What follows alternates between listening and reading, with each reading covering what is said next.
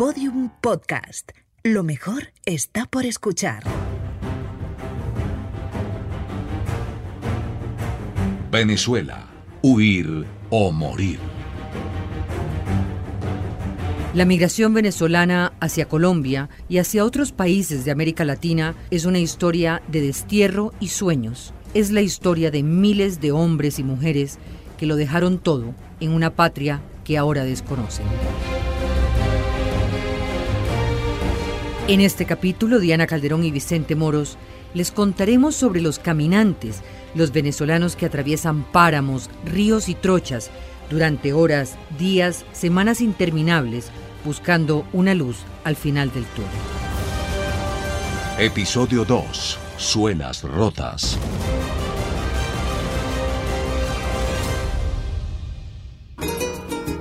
Camino triste que insiste, un día tendrá que llegar. Voy a seguir esos pasos, aunque mañana me pierda en la soledad. Mi hijo de 10 meses, mi sobrina y mi mamá, mi abuelo, toda mi familia. Nos vinimos para acá a ver si le damos un mejor futuro a nuestra familia. Me salieron ampollas y gracias a Dios, a la ayuda de los muchachos, las enfermeras que me han curado, ya gracias a Dios me estoy recuperando. Cruzar entre los juncos y la maleza, si el río no está crecido, será lo menos complicado. Hay que estar preparados para entregar el champú, las ollas, lo que tengamos, pero esconder por lo menos 20 mil pesos colombianos para sobrevivir el camino. Una sola vez fue que me bajaron y cuando me bajaron me, me revisaron la cédula y normal, me montaron otra vez. Sentí miedo porque se montaron varios guajiros armados y a revisar las cosas y tenemos que pagarle 5 pesos, me acuerdo que tenemos que pagarle por cada persona 5 mil pesos para pasar. En la atención yo te voy a decir la verdad, me asusté porque todo el mundo pensábamos que nos iban a secuestrar, que nos iban a robar todas las cosas. Pero gracias a Dios llegué con vida y mis hijos llegaron con vida. En Guadalito cruzamos la, la, la frontera para Arauca. Esta la cruzamos en canoa. Este, lo- los trocheros nos cobraron 200 soberanos para cruzar. Son como, aquí son como mil pesos. Y allá es bastante, porque son do- 200 soberanos. Recuerden que son 194 kilómetros, por lo menos 8 días caminando después de llegar a Cúcuta, en Colombia, saliendo por el estado del Táchira. Tuve yo un enfrentamiento con los guerrilleros porque ellos me dieron que para dónde iba. Yo le dije, bueno, usted sabe económicamente cómo está Venezuela. Venezuela ahorita lo que estamos pasando es hambre, o yo, y nosotros no nos vamos a morir por hambre. Y yo voy a Colombia porque de verdad no me voy a morir de hambre. Yo me caí todo pasando por ese monte. Horrible.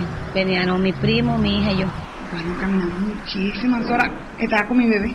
Él con, con cinco años caminó, en una de esas recorridos caminó 12 kilómetros a paso de niño, pero yo siento que es bastante para un bebé de esa edad. Preparamos Berlín horrible, horrible, por lo menos yo, por lo menos para el bebé, este, para que no se congestionara y todo eso. Este, le puse los, do- los guantes dobles que me dieron a mí, los que dieron a él. Este, lo arropé como con tres cobijas, le puse suéter encima de la chaqueta, las medias térmicas. Y yo, bueno, con la chaqueta me estaba congelando, sentía que las piernas se me dormían. Me daba miedo porque pensaba que, que me iba a una hipotermia. El recibimiento es caluroso, a veces demasiado, la piel pegajosa, más de 30 grados de temperatura que quedan en el olvido al llegar, luego de recorrer a pie, perdiendo el aliento a cada paso, al páramo de Berlín. Sabía que no me podía detener porque si me detenía, lamentablemente iba a colapsar mi organismo. Me iba a quedar. Entonces, hubo un momento que estuve caminando casi hasta las 11 de la noche. Llegué a una casa, en la casa no fue que me dieron refugio, simplemente me dijeron, eh, si quiere, recuéstese allí. El allí era prácticamente al lado de los perros. En el kilómetro 145 de la ruta para alcanzar a Bucaramanga, la ciudad obligada para seguir hacia cualquier destino de América del Sur desde Colombia, Irán Melano no ha logrado superar lo que vio. Hay una parte que llaman el paso del diablo, ¿verdad? En la noche ahí la temperatura llega a 3, 4 grados bajo cero. Mucha gente se queda a descansar allí y lamentablemente no amanece. Sufren una hipotermia y ahí se quedan. Eh, hubo un día que yo empezaba a caminar a las 4 de la mañana, ¿verdad? Para aprovechar y adelantar. Y cuando pasé justamente por allí, estaban levantando tres cadáveres de venezolanos.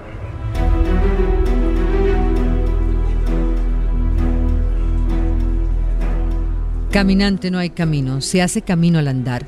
Y el camino de los venezolanos que han dejado la piel en el asfalto y los sueños en su hogar ha sido un camino pedregoso, espinoso y difícil de andar. La esperanza se ha convertido en su bandera. Para el venezolano, la esperanza se hace al caminar.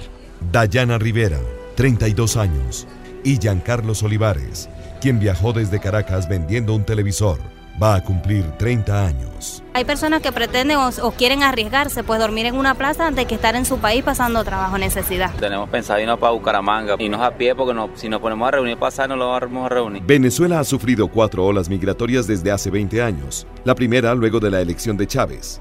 La segunda hacia el 2002, por persecución política y socioeconómica la tercera hacia 2010, que se concentró en la fuga de élites y sectores medios profesionales, y por último, la que vemos en las calles y carreteras de Colombia, que es por crisis humanitaria.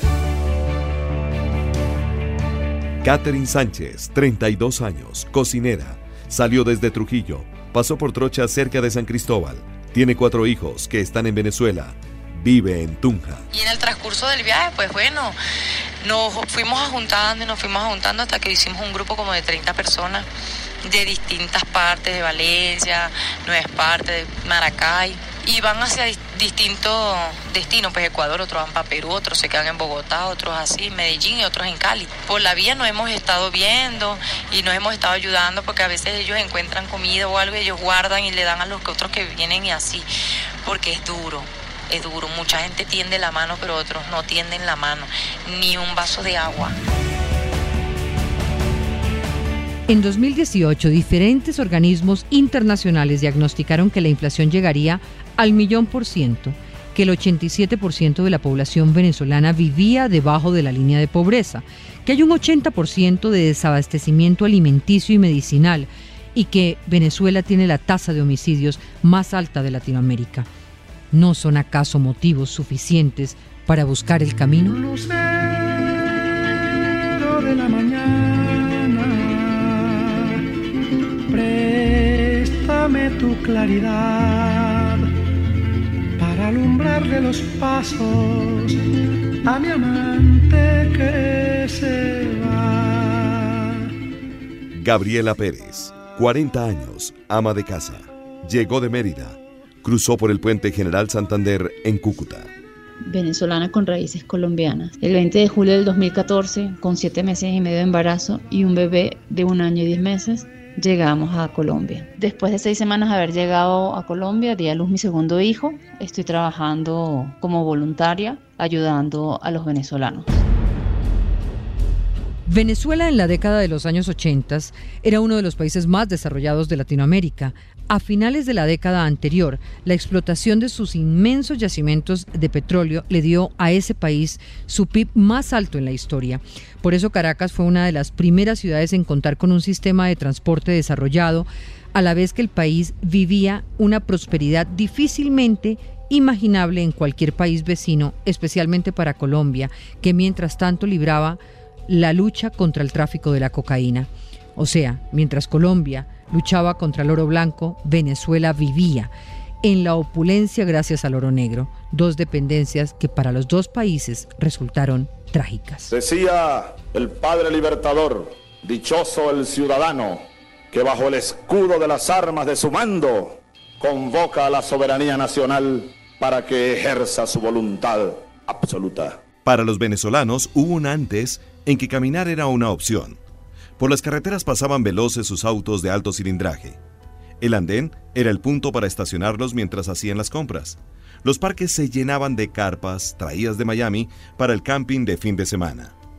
El hoy tiene los mismos escenarios, pero con cara de necesidad.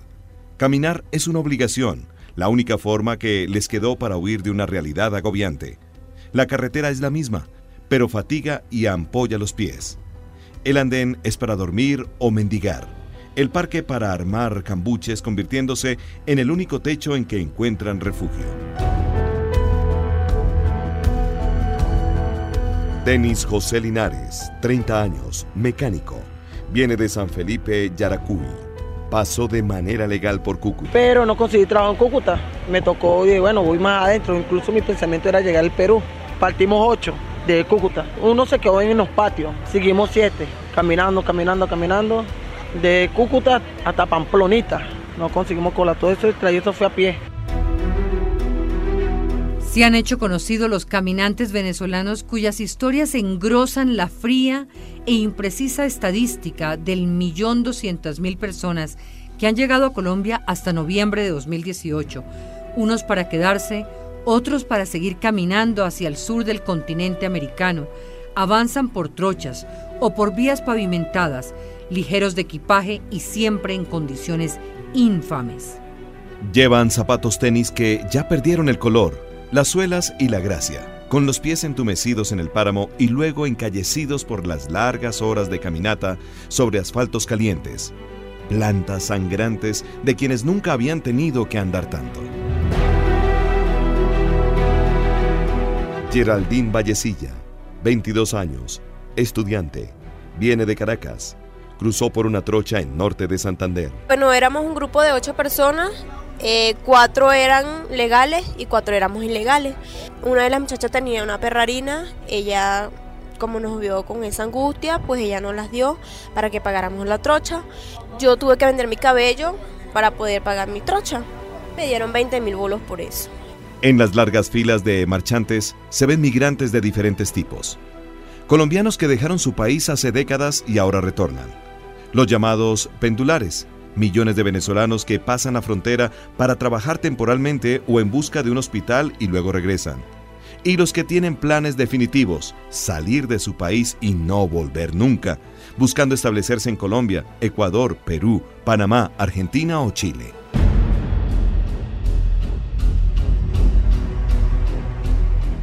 Christian Kruger, abogado, dirige Migración Colombia responsable de los pasos fronterizos. La migración de tránsito se debe, primero, en Venezuela no hay pasaportes. Al no haber pasaportes, la única forma para salir de su país es vía terrestre y por otro lado la cancelación de las frecuencias aéreas desde y hacia Venezuela. En el 2012 salieron por la frontera suroccidental de Colombia, por la frontera colombo-ecuatoriana, un poco más de 2.300 venezolanos. Solamente este año han salido más de 740.000. Estamos hablando que lo que pasó en todo el 2012 pasa diariamente hoy en día por esa frontera. Caminar o ir por entre la trocha es casi obligatorio. Aunque se tuviera dinero para abordar un avión, no es alternativa desde cuando las aerolíneas empezaron a cerrar sus oficinas, cercadas por la crisis, y desde cuando sacar el pasaporte se volvió un calvario por la corrupción. Renovarlo puede costar hasta 280 dólares y uno nuevo hasta 2.000. Pasar por la trocha también vale, pero menos. La corrupción literalmente no tiene límites en una zona donde los coyotes son los mismos militares de su país. Carlos Piñeros, 29 años, técnico en pintura de Maracaibo. Pasó por una trocha en norte de Santander. Tuve que pasar por trocha porque como no tengo documentos, no tengo papeles, tuve que pagar vacuna. Y coño, no es fácil porque uno sin documento lo tratan mal, pues. Muy inhumano el trato para la persona indocumentada. José Padilla, 27 años, vendedor pasó por Trocha en norte de Santander desde Valencia. Pasamos prácticamente ilegal, pues, pero gracias a Dios pasamos y ya estamos aquí, pues. Por Trocha, pero si estaba el río crecido, tuve que lanzarme regando mi vida para poder pasar porque estaba ya mi familia de aquel lado esperando, tratando de que nuevamente vuelvan a abrir la página para que si, sacamos los, los permisos que son adecuados para uno estar, pues.